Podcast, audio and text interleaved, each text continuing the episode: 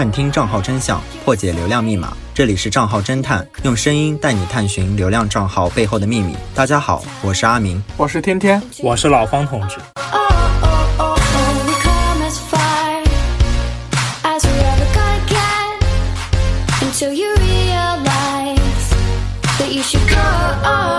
大四是人生中一个承上启下的阶段，步入大四也就意味着十多年的学习生涯暂告一段落，迎接更加广阔与复杂的天地。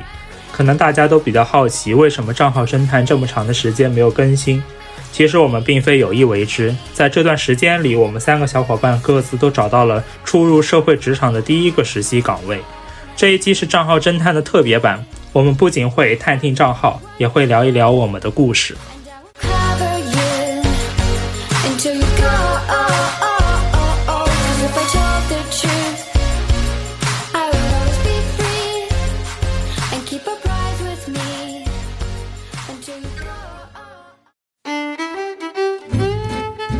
我们三个人都是第一次来到自己的实习岗位上。大家离开学校的工作岗位上之后，感到最明显的一个变化是什么？我觉得就是最直接的变化就是作息时间。就我们现在是不能睡懒觉了。我其中一周有七天嘛，我有五天是必须八点多。你十点还不能睡懒觉？我，但是我必我也需要从八点钟从床上爬起来，然后坐五十分钟地铁，然后到公司去。然后第二个就是工作效率吧。当一个就是工作任务布置下去，你的上级是要看到最直接的一个成果的。你需要自己做好基本的时间规划，然后在这个时间段里去完成它。如果完成不了，你就会拖累同事的进度。最后就是思考，我现在就会开始有意识的去想我未来的职业规划是什么。我现在每天做的这些事情，对我未来有没有一些实质性的帮助？当然，我觉得就是最最最重要的一个变化，就是我正在被迫成为一个社牛和一个全能选手。就比方说，你在工作上有很多不懂的问题，你又不想被老板骂，所以你只能就是开口向同事请教。但是我每次开口请教之前，我都会做一番心理建设，就很长很长的时间。然后有的时候还需要用邮件回复客户，需要。就是时不时的蹦上一个英文单词出来，就我最离印象最深的一次就是很离谱。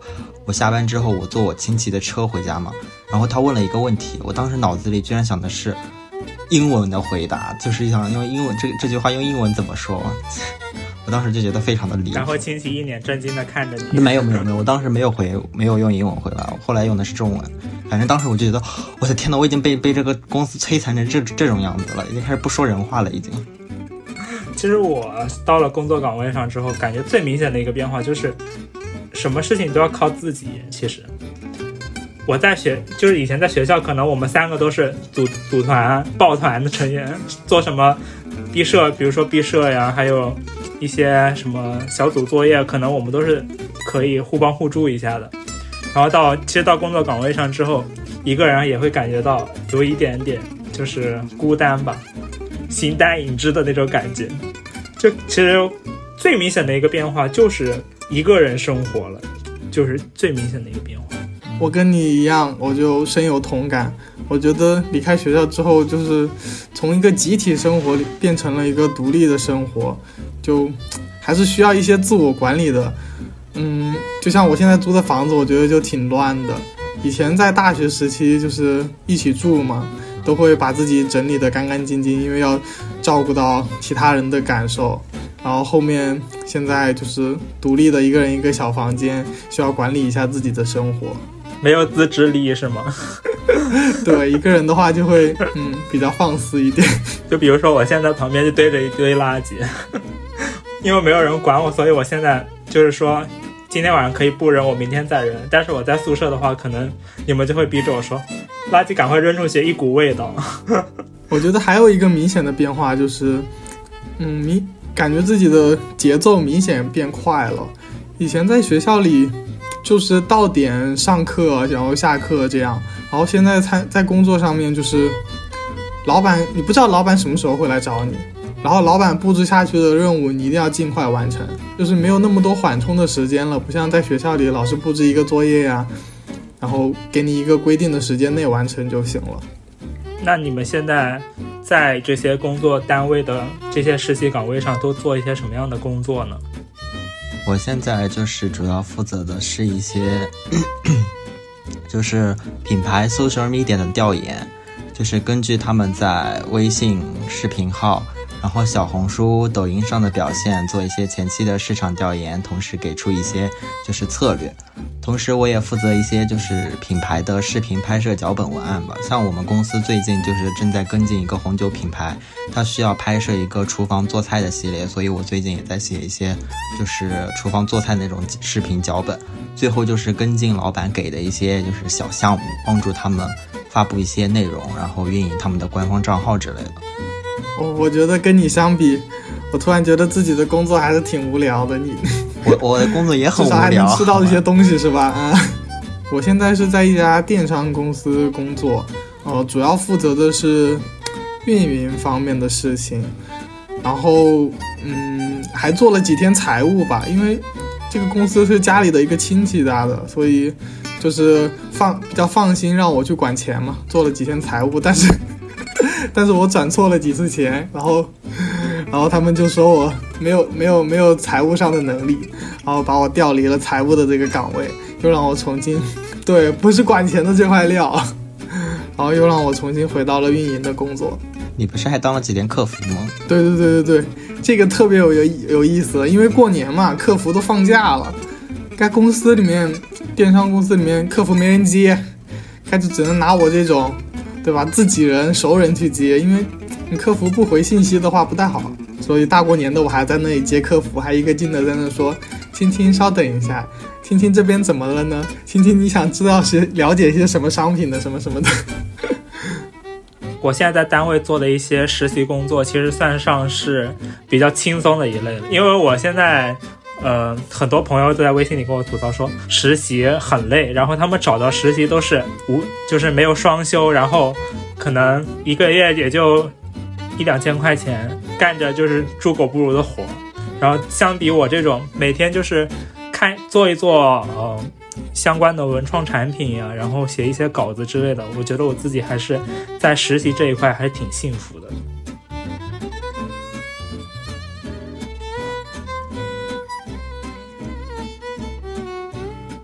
你们会觉得现在你们工作的这个岗位和你们大学四年学的东西大不大的关系？我觉得跟我大学四年学的东西暂时关系没有那么大，因为我学我现在实习的是电商，跟新媒体呃唯一比较联系紧密的就在于这个电商它也需要剪辑一些商品的视频。还有给一些商品进行修图嘛，还有一些模特的修图什么什么的。但是，嗯，我们修图和剪视频用的不是 PS 和 PR，是美图秀秀和剪映电脑版。我之呃，其实我之前也有考虑过这个问题，我觉得真的是关系不是很大，因为我感觉一切都是在重新开始，我们就是不可能百分之百找到一个对跟新媒体。就是完全吻合的一个岗位，然后我我细数了一下我大学四年，嗯，大学四年来学到的课程，然后和我这个岗位相关的，其实真的屈指可数。就是不能说这些课程没有用吧，只能说跟我现在这个岗位上可能最有用的也就是创意，还有一个幺三五，可能这两个我用的比较多。真的是一切都是感觉从零开始的感觉，就是从头做起，就一个小白，什么都不懂。自己大学四年可能就是打打基础底子，有一点新媒体的意识和觉悟。可能真正实操的话，还是要到单位来历练。呃，我跟你们不一样，我感觉我如果要给个百分比的话，我觉得应该是百分之六十的关系是和，呃，大学四年所学的是有关系的，因为百分之六十其实。是一些关于账号运营的底层逻辑和思考方式，就是一些流程的熟悉吧。比如说，我去分析一个酒店品牌，它在 social media 上做过的一些内容，我就会去关注它内容的互动量，它内容的特色是什么，在某些方面做得好，哪些方面做得不好。这些就是这些过程不会让我觉得很陌生，或者是很难接受，因为我之前都已经接触过了嘛。嗯，再加上我们现在也正在做。嗯，这个播客账号的运营嘛，那剩下来的百分之四十其实是有些东西是需要你自己去学习的。比如说刚才，老方同志说的一些工具的使用啊，像幺三五和秀米，亦或者是我觉得和上级同事、客户对接的过程其实是很不同的。像我和你们进行一些交流，肯定和他们沟通是不一样的。这些就是在学校里我觉得是学不到的，所以也觉得在大学四年里，就百分之剩下来百分之四十所学的关系是不大的。对，还是有百分之六十的内容，我觉得是有关系的。确实，但是像我这种懒人的话，学校学的那些 PS 啥的，我都直接用醒图，还有其他一些美图秀秀搞定了，我就不会用那么专业的软件。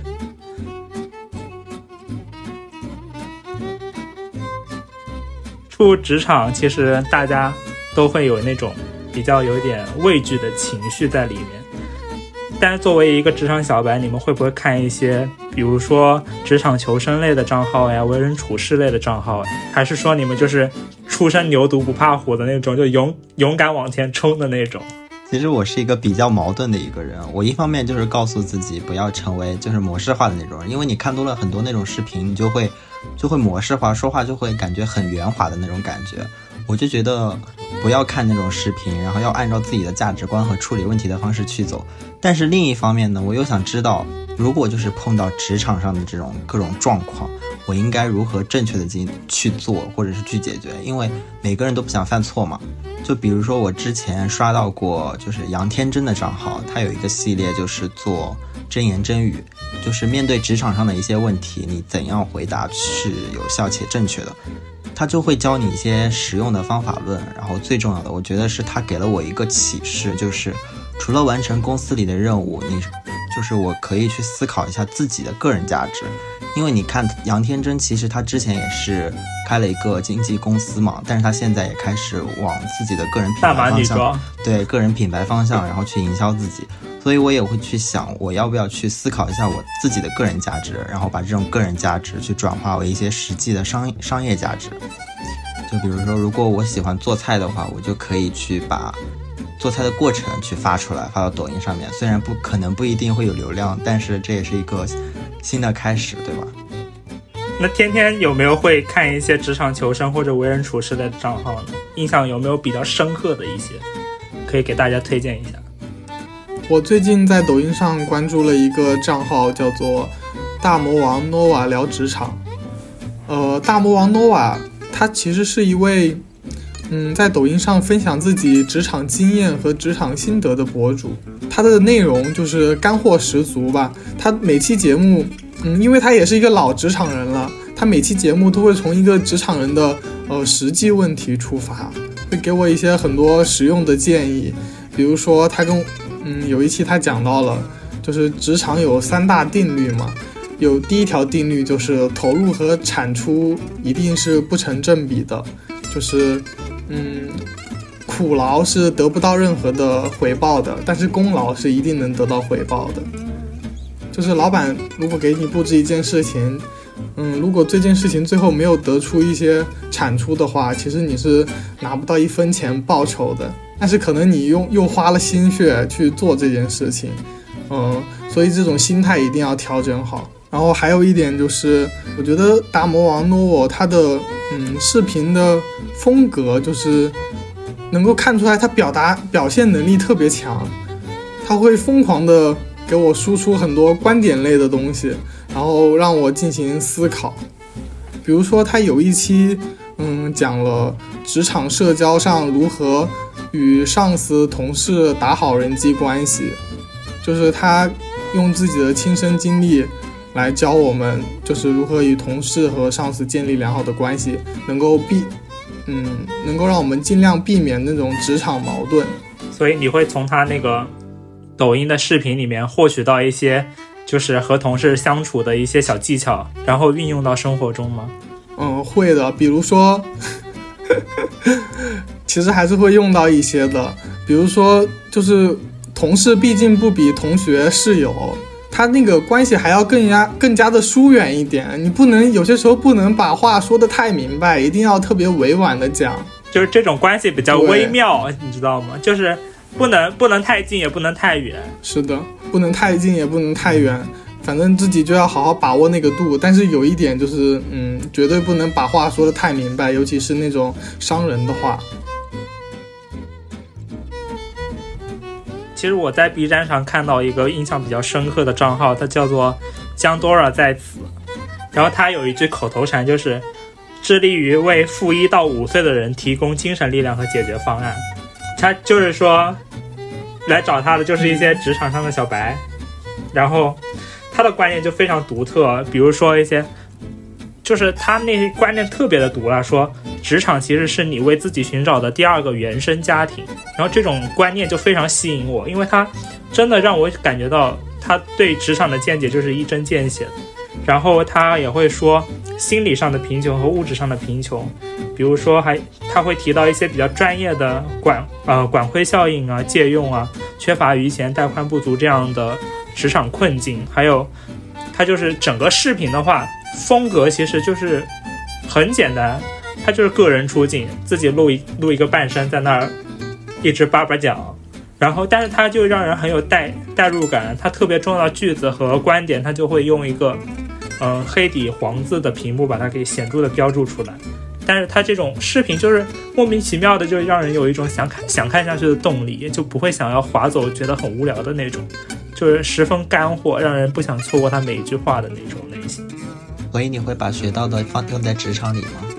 目前我其实还没有遇到他说的那些问题，因为他说的毕毕竟是那种长期在职场，比如说。嗯，你在职场如何想要升职，或者说你在职场遇到了一些窘境，该如何处理？目前我还初入职场，我还没有那个焦虑。但是我觉得他的视频真的很有道理。但是其实我还看过一个人，这个人就让我觉得他真的是做职场账号类的一个奇葩。他的他的这个账号名字是叫陈向东，他是高途的创始人。他说他他说他在回答大家。下班时间到了，大家都没走，我该怎么办？他这个问题其实大家非常常见的一个问题，就是说同事都没有走，但是我下班时间到了，我想回家了，我这时候该怎么办？他给出了好几个答案，其中有我挑了三个比较奇葩的答案。他会，他第一个答案说自己拿一本好书认真的读一读，这是一种非常好的提升。然后，然后就有就有人会在底下评论，什么书非要在单位下班时间读？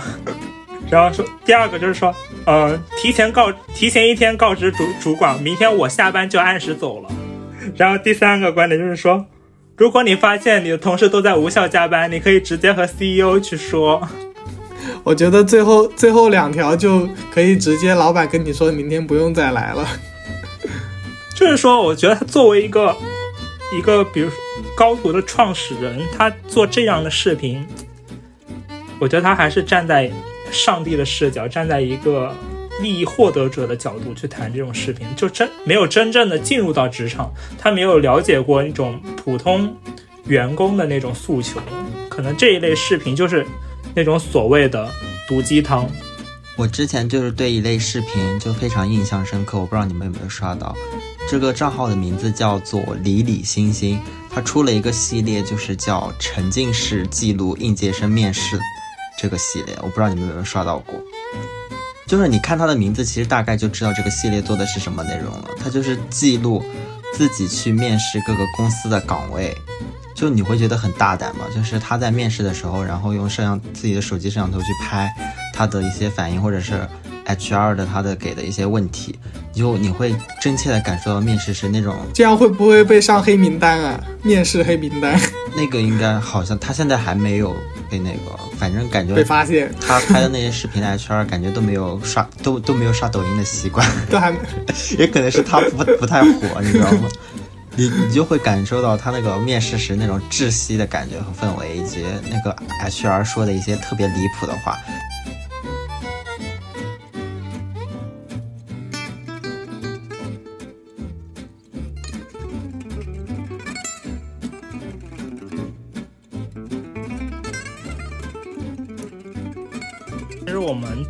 三个人在职场就是实习了，也有这么长时间了，大家可能多多少少会遇到一些，嗯，比较尴尬的办公室的小问题，或者说令你犹豫的一些小事情，能不能和我们分享一下？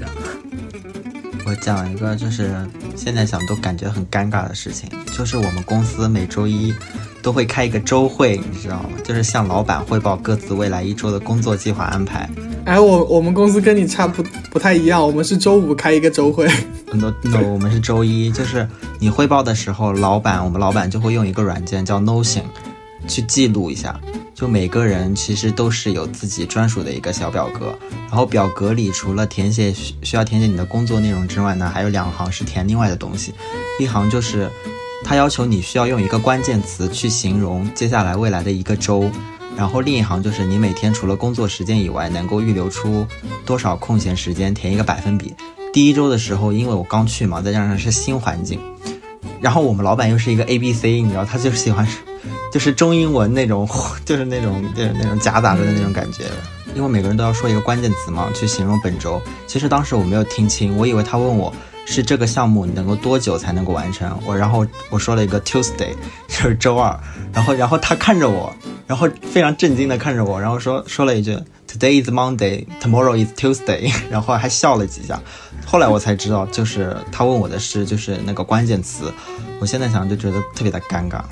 天天有没有就是在公司遇到比较让自己尴尬的一些小事情？有，因为，嗯，因为因为因为那算是亲戚家的公司嘛，所以进去就是给了一个比较高的位置，然后后面来的新人，明明年纪比我大得多，却叫我哥，我就很尴尬，然后我每次都要解释一下，我说我是零一年，哦不对，我说我说我是零零年的。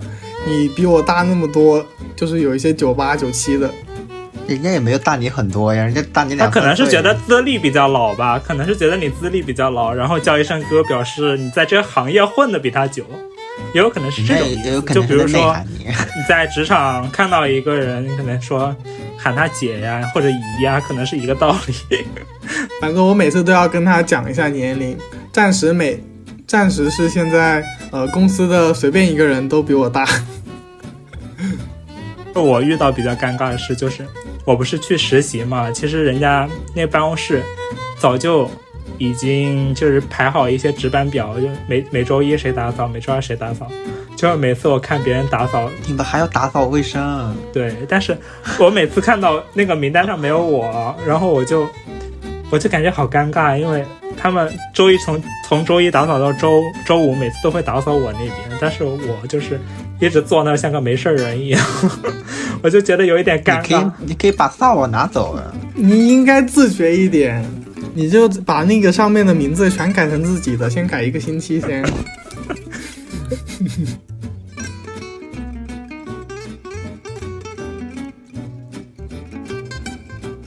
你们自己在外面工作吗？就是可能大家父母都不在身边，会不会感觉到有时候工作的时候？力不从心，或者说你们觉得现在从事的是自己喜欢的一个行业，你不觉得就是感觉到有负担，会非非常累？其实有很多时候会觉得力不从心的，就比如说我需要回复客户邮件的时候，因为我们的有一个客户，其实他是英他在英国，所以我就要需要用英文去回复他的邮件，然后我就觉得很多时候用中文很容易能够表达出来的东西，但是一旦需要转换成英文的时候，我就会觉得。有一点词穷，就不知道怎么去表达那种。就中国人就是去表示那种慰问，都是说，嗯，最近过得怎么样啊？然后什么有没有什么工作安排？然后有没有什么工作安排？如果你有什么工作安排的话，一定要告诉我，然后我肯定很乐意的去帮助你这种这种的。但是我用英文的话，我就。用翻译软件嘛，你这样 就会显示出自己很 low，它翻译出来的东西就很冰冷。它可能会把你那个你最近过得好吗翻译成反正了，你还活着吗？就 好，How are you？就很低级。I'm fine, thank you, and you？就就我会觉得有的时候特别的心累。对，然后还有一个就是，老板一般给的 deadline 都非常的短，就比如说上午他给了你一个任务，他就要下午就需要你给到。或者说有的文案需要你差不多花一个小时，就需要你立即的完成。那个时候你就会觉得脑子里一团的浆糊。但是我认为，其实喜欢和累是不冲突的。累是因为你的工作体量很大，需要你去完成很多事情。对，但是你所做的每一件事情，其实都是为了得到最终的一个结果嘛，并且。你是因为因为热爱，所以才选择去做这一件事情的。所以我觉得喜欢是一个动作，累是一个状态。对，完了，毒鸡汤来了。其实我觉得还是会有点累的，但这个累的话，不主要是在工作上面。其实因为工作嘛，早早上就是早晚这作息都很规律，就是主要是我想在工作之余的话，有自己的一个时间安排的话，那样的话我就会觉得比较累。比如说我晚上下班回家，我又要做饭，然后洗衣服，然后洗碗。我有时候，比如说还想保持一下身材，我想锻炼一下。之后我又想看看一些课外书，再考考一考什么证证书之类的，然后就会感觉我，自己真的会感觉自己被塞得满满的。比如说星期六、星期天，本来计划好的一切，我还想出去再旅个游啥的，然后就感觉哇，结果在这里录播课是吧？结果加班了，加班那倒不会，但是我就会觉得，我其实自己要做的事情这么多，除了工作之外的话，还会有。这么多的事情要我去做，那我会就觉得有点力不从心。但是说我现在喜欢的事情，其实我现在做的这个岗位的话，是我可以算得上是我比较喜欢的一个岗位。可以，我可以拍照，然后可以去认识一些比较好的东西，赏花、赏鸟，然后去做一些自己喜欢的事情。其实我觉得我现在工作是不累的，但是硬加上我现在自己的一些。安排的话，可能会觉得有点力不从心。当然累了，又要自己做饭，又要又要自己洗衣服，又不像在学校里，反正吃食堂要洗衣机。对 对，天天呢，天天会觉得现在就是那你这种日复一日的工作会累吗？我觉得我暂时没有感觉到很累呀，就是感觉事情特别的多，每天有一点充实，过于充实了。人家现在在忙着赚大钱。今天 天天是我们三个人当中唯一一个没有双休的实习实习工作。对，我我是没有双休，我一个月只有两天休息。他就是他就是老方同志说的那一种，工资只有那么点，然后做着猪狗不如的事情。但是我暂时不会觉得累啊，因为嗯，这份工作，嗯，我能够，我觉得我能够，对。那个奔头有一有一点动力是 money，对，对，我的动力就是能够赚到一些 money，就是钱钱的钱的厚度决定了我工作的态度。是的，就除了自己会看一些职场账号之外，你们有没有会关注一些职场求职类的一些综艺节目？嗯，前一段时间我看了呃一期。开场白就业季，就是这是一档以大学生毕业求职为主题的综艺节目。这个节目组的制作，它就是通过模拟求职的流程，给观众呈现一个生动真实的呃职场场景。这个节目它邀请了特别多知名企业的 HR 和嗯已经成功。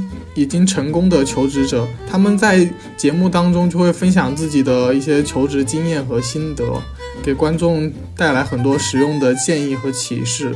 举例来说，就是在这期节目里面有一个小节叫做“九九六福利”，大家听到“九九六”肯定不会陌生。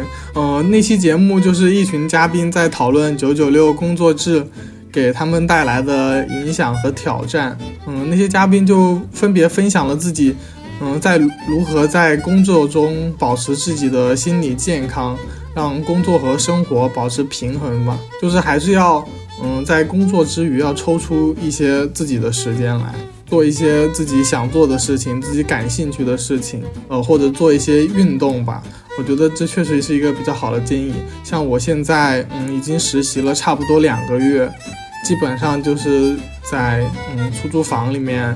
然后和公司里面两个地点来回打转，也没有一些运动。虽然说两个地方离得很近，只有十分钟，但是我还是买了一辆电瓶车。我也是，我也是太离谱了，因为懒得走路，我还是觉得有点麻烦，懒得走。因为太懒，两个太离谱了。那像我这种五十分钟地铁的，我觉得从明天开始，我应该做出一些改变。应该要走路去上班。你们那个车程十分钟的车程，在我那边租房子的话，至少要哦，我先五六千。我先纠正一下，我不是十分钟，我是五分钟的车程。我我我之前看过一档综艺节目，就是叫《令人心动的 offer》，它其实它现在应该出了第二季了。我之前看的是第一季，讲的就是一去一些法学生去到一个律所，叫景天城律所吧，应该是去那边实习，然后他们就是，其实我觉得这种差不多都是老板布置了一个任务，然后他想要去通过这个任务去考核。再就是去那边实习的几个实习生，当然他有的时候也会模拟那种真实的客户去找你，然后让你独自去对接那种。对，我觉得看了之后还挺有收获。就是他会把一个求职者的一种全部的经历，然后展现出来，也会表现出他们一些职场上的就是小动作呀，或者说是一些自己比较突出的个人魅力之类，也会展现出来的综艺，是吧？就是现在除了这种综艺嘛，然后其实还会出现一一些比较恶搞类的视频，就是除了求职类的呃娱乐节目啊，他们也会流行一种恶搞职场的视频，就怼天怼地怼同事怼老板的这种。有的人就说，就是在网上评论说，会这是一种内心的真实想法的暴露，不应该去对这一类的视频进行一个打压。但是也有人说，呃，这种视这种视频的话，就会给本来就压力山大的一个工作带来很多的负能量。你们会怎么看待这一种视频？你们有没有看过这一类的视频呢？我有刷到过一个账号叫“疯狂下属”，不知道你们知不知道这个账号？不知道。那个，那那你推荐一下吧。啊，我觉得他应该很火的。他是红，就是之前鸿星尔克的一个哦，我你提到这个我就知道了，就属于他就是在那个。搞各种搞事情，在那个办办公室，然后鸿星尔克官方还会在底下评论说：“别让我知道你是谁。”对，其实他就非常好玩。你看他的头像写的是“是是是，您教训的对”，就是一个人鞠躬在那鞠躬，然后上面配了一些文字，就是“是是是，您教训的对”。但是他的简介里却写的是“零零后鸿星尔克也需要整顿”，就你就可以看出他的人设其实是很反骨的，一身反骨。然后他的内容就是。对，偷拍大家摸鱼，然后老板说说我一分钟之后到，但是然后他给老板计时，如果老板一分钟之后没有到的话，他就走人。然后就是这些视频，你就可以他真的是反骨啊。对，可以感受到就是属于零零后那种鲜明的独特个性。其实我觉得，在真正的职场生活中，像他这么做的肯定是很少的。但是大家在职场生活里，肯定也接受到了很多负面情绪。我们又不能像他一样发泄，所以我觉得疯狂下属的出现，或者说这种流行恶搞职场的视频的出现，我觉得是就是一种替代性满足，就帮助我们这些打工人宣泄职场上的一些情绪。但是我觉得这种视频也只能就是在抖音不能付诸于实践，放在生活里，我觉得是不太可能的。私下肯定不敢怼老板嘛，对吧？嗯，其实我也看过一个类似的，嗯，这种剧情类的短视频账号，叫做“职场小白”，它是抖音里面的。这个账号给男主打造了一个怼天怼地、一身正气的职场老大哥的形象。他是属于。嗯，他在他们公司的地位属于一个小组长吧，就是手底下也管了几号人，也是一个大哥大嘛。然后公司里不管发生什么事情，都有他出手，他变成一个正义的使者。不管是呃同事之间有矛盾啊，还是呃就是老板和下级之间有矛盾，他都会嗯出面调停。就是有一期节目里面讲到了。嗯，很多公司就是老板总会在下班的时间开一个会，不知道你们有没有经历过？我曾经有一份实习，就是到点开会，到下班的点开会。我已经知道是什么。然后这个那个时候我特别想就是怼回去，但是没有敢。但是这个账号里面有一期视频，呃，这个男主就是真的怼回去了，把老板给怼了一顿，然后看着我就特别解气。他还有很多系列，他做了什么？嗯，整顿职场系列，还有职场大作战、职场大反击、拒绝道德绑架，这一系列，都是为了嗯整顿老板。所以你会觉得这一类的视频很解气、很解压，是吗？就不会觉得它是那种毒鸡汤之类的，就是或者说，就是说你看了这些视频，然后自己生活中、工作中不能这么做，你不会觉得又会很压抑吗？你有有这种感觉吗？会很压抑啊，有些时候看了之后自己没办法这么做，对还是不敢怼老板，但是心对，里当然，然后你就会还，其实，对，其实这种视频的话，对我们自身的这种心态，其实还是有一定影响的。不能说就是说它一定就是给我们带来一种解压，它可能也会有那种求而不得的那种压抑，也会存在心里，可能正反两面的影响都会有。所以我很少看。对我也其我其实也很少看，但是我之前也看过吧，我看过一个叫“第一秘书”的账号，它这个剧情也是就是调侃各种各种调侃，然后就是用用一句歌词就是说，呃，有人心怀鬼胎，有人图谋不轨吧，就是他就是揭露了三个职场女性的明争暗斗，然后有的想求，有的想求薪啊，有的想加工。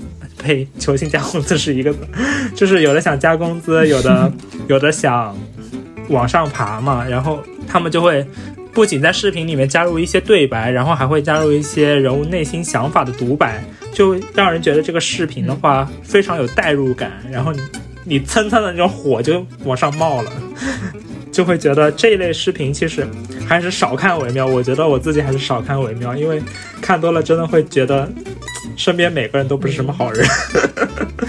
就会自然而然的把这些剧情给带入，所以虽然我我我一直秉持的一个原则就是在职场上你要善待每一个人，那样每一个人就会善待你。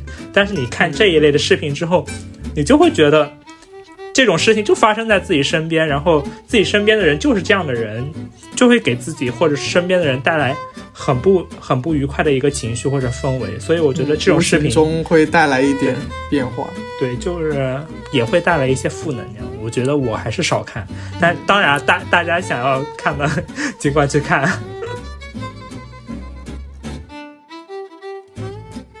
刚刚我们聊了很多职场类的账号，然后现在我们回到我们自己本身，你觉得就是作为一个应届毕业生来讲的话，你对于现在大学毕业生而言，你认为求职最困难的地方在哪里？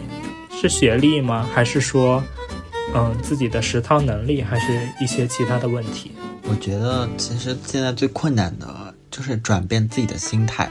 你会发现，其实现在有很多大学的毕业生，他们就是有一种逃避就业的感觉。像我们的身边，其实有很多同学是，就是不想去实习，甚至是不敢实习的，因为他们就是想通过考研啊，甚至考公、考编，然后去逃避这种实际性的就业的一些问题。然后第二个，我觉得就是比较难的是一个求职的方向问题。其实刚一毕业，大家都是从学校里刚出来，其实你会很容易陷入迷茫，就是不知道自己到底该往哪个行业去就业，或者是去选择什么方向的职业去发展。那我觉得，其实你需要确定好自己未来的就业方向，这个肯定是很重要的。因为有一句话说，就是跳槽穷半年，然后换行穷三年。所以在实习的时候，你一定要确定好自己是不是真的喜欢这个行业。我觉得求职最困难的地方就在于，就是要不断的尝试，不要怕试错。呃，比如说我们公司最近，呃，年后招人比较多嘛，所以很多人都是，呃，排，就是实习生都已经排到下个星期了。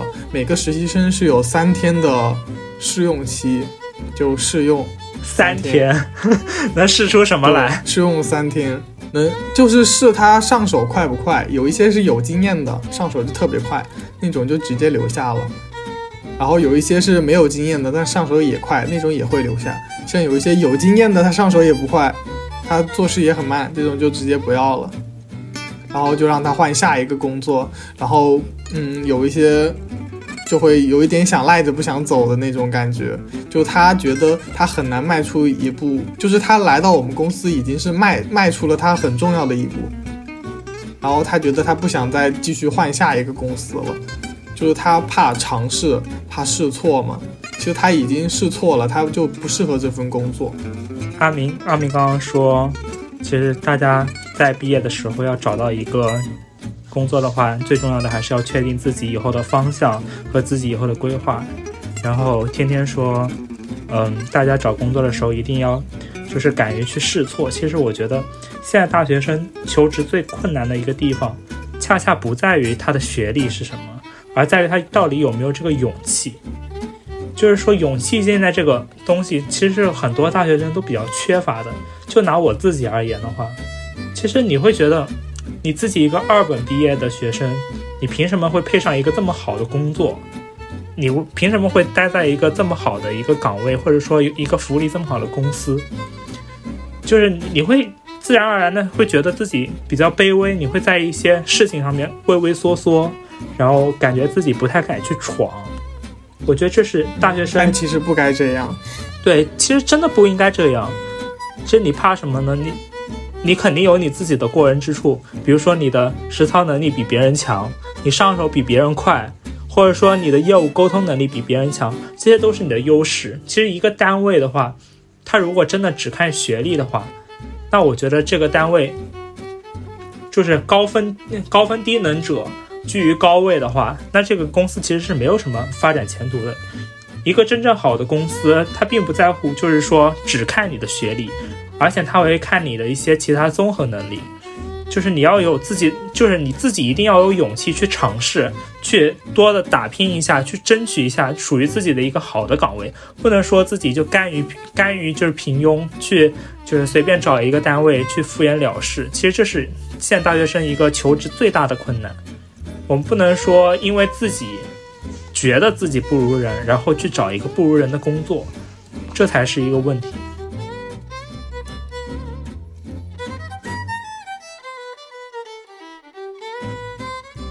那么来到一个就是原始性的问题，那种鸡生蛋还是蛋生鸡的问题，也是比较喜欢做一份自己喜欢做的工作，还是说？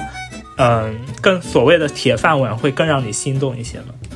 其实我个人而言啊，我会比较喜欢，就是做自己热爱的事情，因为我觉得，就是我才二十几岁的话，我有什么不敢闯的呢？我有什么去，就是为什么一定要把我禁锢在一个，就是特定的一个岗位上，或者说一个特定的，就是一个规划中呢？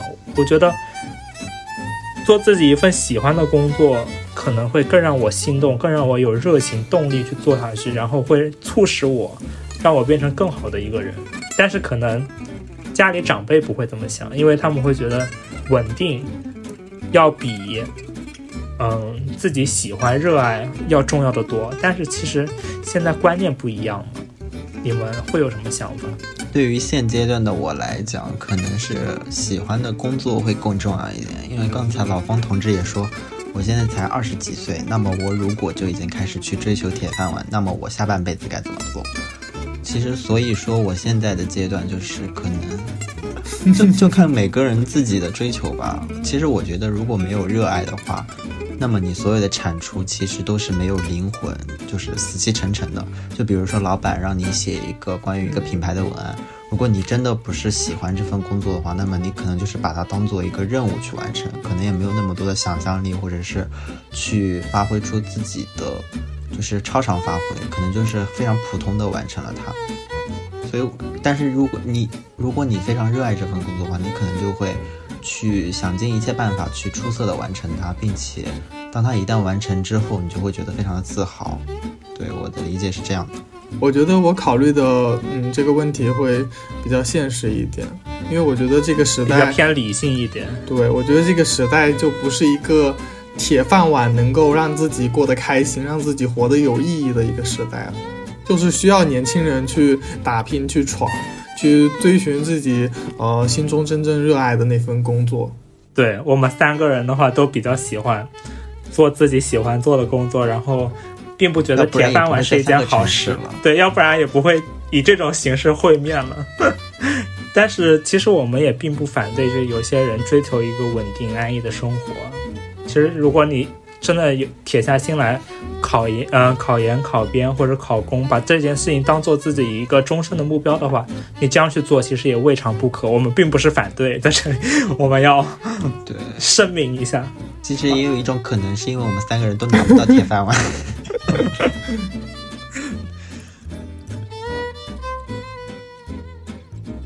这个职场的问题聊到这里的话，其实已经接近尾声了。那我们就一句话总结一下自己对于自己未来职业的一个期待吧。我突然想到了，我在我就是乘地铁看到的一句广告词，就是“保持热爱，奔赴山海我对我未来的职业期待就是努力赚钱买一辆车战。帮令。然后我对自己的一个未来的期待就是，一定要再勇敢一点，勇敢的去闯荡。